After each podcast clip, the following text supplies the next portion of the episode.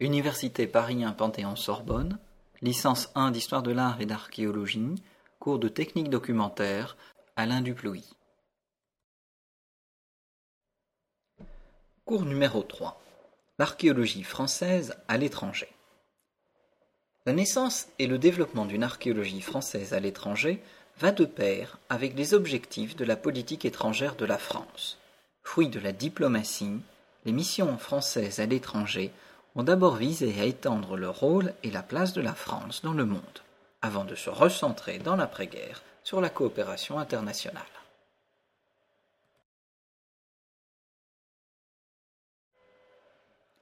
Point 1. Archéologie, diplomatie et politique étrangère, 19e-20e siècle. En 1798, Bonaparte débarque en Égypte avec un objectif militaire bien précis occuper le pays et menacer ainsi les communications des Anglais avec l'Inde. Bonaparte prend en outre la décision d'envoyer en Égypte, avec les effectifs militaires de son expédition, 160 savants, parmi lesquels des hommes de lettres, des architectes, des ingénieurs et des naturalistes. La volonté est d'étudier le présent de l'Égypte, sa faune, sa flore, ses coutumes, mais surtout le passé pharaonique. Les retombées sont considérables la publication de l'expédition d'Égypte, puis le déchiffrement des hiéroglyphes par Jean-François Champollion, et enfin l'activité de protection du patrimoine menée par Auguste Mariette dès 1858 consacre pour longtemps l'archéologie française en Égypte.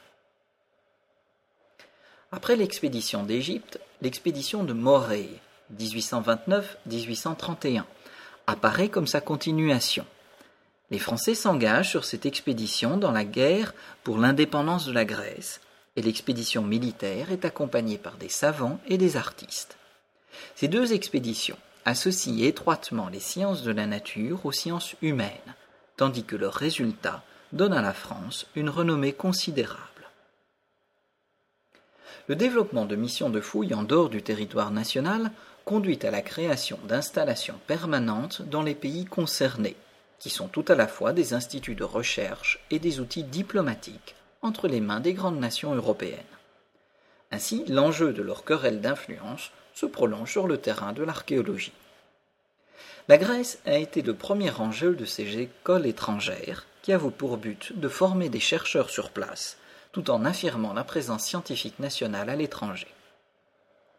La plus ancienne d'entre elles est l'école française d'Athènes, l'EFA, fondée en 1846.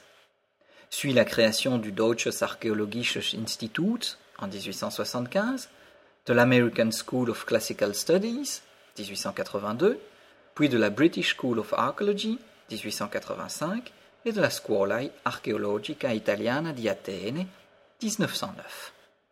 La présence européenne dans ce pays au sol très riche débouche ainsi sur la constitution de zones d'influence et d'un partage du gâteau archéologique. Dans la seconde moitié du XIXe siècle, les rivalités nationales sont alors croissantes, dans un contexte de renforcement des nationalismes. Avant 1870, les relations entre jeunes savants français et allemands sont cordiales. Mais après l'humiliation de 1870, l'admiration réciproque se transforme en rivalité féroce. Après 1874, quand les Allemands obtiennent la concession de la fouille d'Olympie, l'école française d'Athènes cherche elle aussi à obtenir des fouilles importantes. C'est ainsi qu'après onze années de tractations intenses, qui passent notamment par la concession à la Grèce d'avantages commerciaux sur l'importation des raisins de Corinthe en France, la France obtient finalement la concession du site de Delphes en 1891. La convention est établie entre les deux gouvernements, preuve que l'archéologie est aussi une affaire de diplomates et pas seulement d'archéologues les droits et les devoirs sont partagés entre Grecs et Français.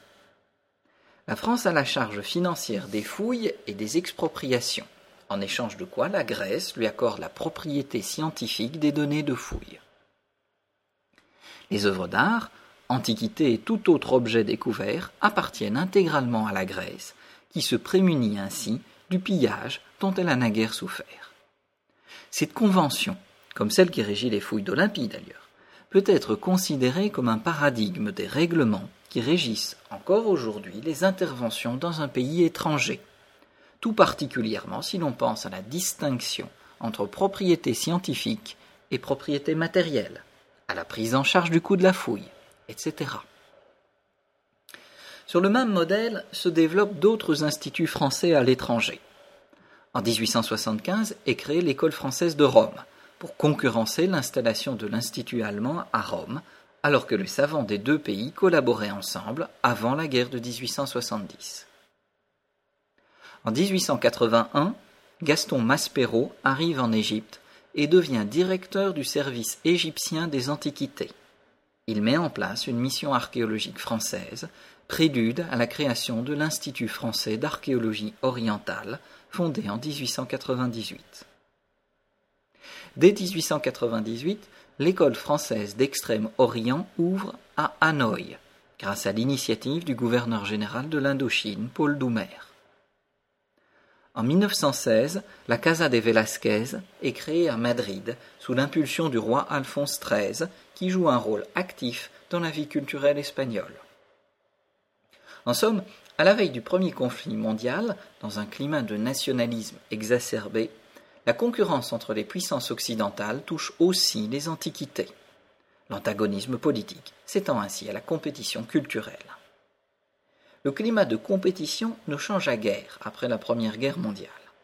L'Est et le Proche-Orient attirent de plus en plus les archéologues français, car il s'agit d'une zone géostratégique que la France se dispute avec la Grande-Bretagne. Signe de l'importance croissante des affaires culturelles dans la politique étrangère de la France, diverses institutions sont créées au Proche-Orient entre les deux guerres. En 1920, création de l'école biblique et archéologique de Jérusalem, en 1920 encore, création de l'Institut d'archéologie et d'art musulman à Damas, auquel s'ajoute en 1946 un nouvel institut situé à Beyrouth. En 1930, création de l'Institut français d'archéologie d'Istanbul. Et en 1922, création de la délégation archéologique française en Afghanistan, qui disposa pendant longtemps du monopole des fouilles archéologiques dans ce pays dont certaines découvertes sont venues enrichir les collections du musée Guimet. Après la Seconde Guerre mondiale, le regroupement des services chargés des relations culturelles avec l'étranger marque une étape fondamentale. Une grande partie de l'archéologie française à l'étranger passe alors sous la tutelle effective du ministère des Affaires étrangères. En 1947 est ainsi créée la Commission consultative des recherches archéologiques à l'étranger, qui gère depuis lors les recherches archéologiques françaises dans plusieurs parties du monde. Cette réorganisation s'inscrit aussi dans la nécessité de rétablir le prestige national compromis après la guerre. Quelques nouveaux instituts sont fondés par ailleurs après-guerre, comme l'Institut français d'études andines de Lima en 1948. Point 2. Organisation et objectifs de l'archéologie française à l'étranger. Voyons tout d'abord les acteurs de l'archéologie française à l'étranger. Premièrement, cinq écoles françaises à l'étranger relevant du ministère de l'Éducation nationale. Il s'agit de l'École française d'Athènes, de l'École française de Rome, de l'Institut français d'archéologie orientale au Caire, de la Casa de Velázquez à Madrid, de l'École française d'Extrême-Orient à Hanoï. Il témoigne de la présence française dans des pays dont l'importance archéologique est mondialement reconnue, ou dans des sphères territoriales historiquement liées à la France. Deuxièmement, une série de centres et instituts de recherche permanents relevant du ministère des Affaires étrangères. Il s'agit des centres suivants Damas, en Syrie, Beyrouth, au Liban, Amman, en Jordanie, Jérusalem, en Israël, Sanaa, au Yémen, Addis Abeba, en Éthiopie, Khartoum, au Soudan, Istanbul, en Turquie, Téhéran, en Iran, Tashkent, en Ouzbékistan, Mexico, au Mexique, Lima, au Pérou, et Pondichéry, en Inde.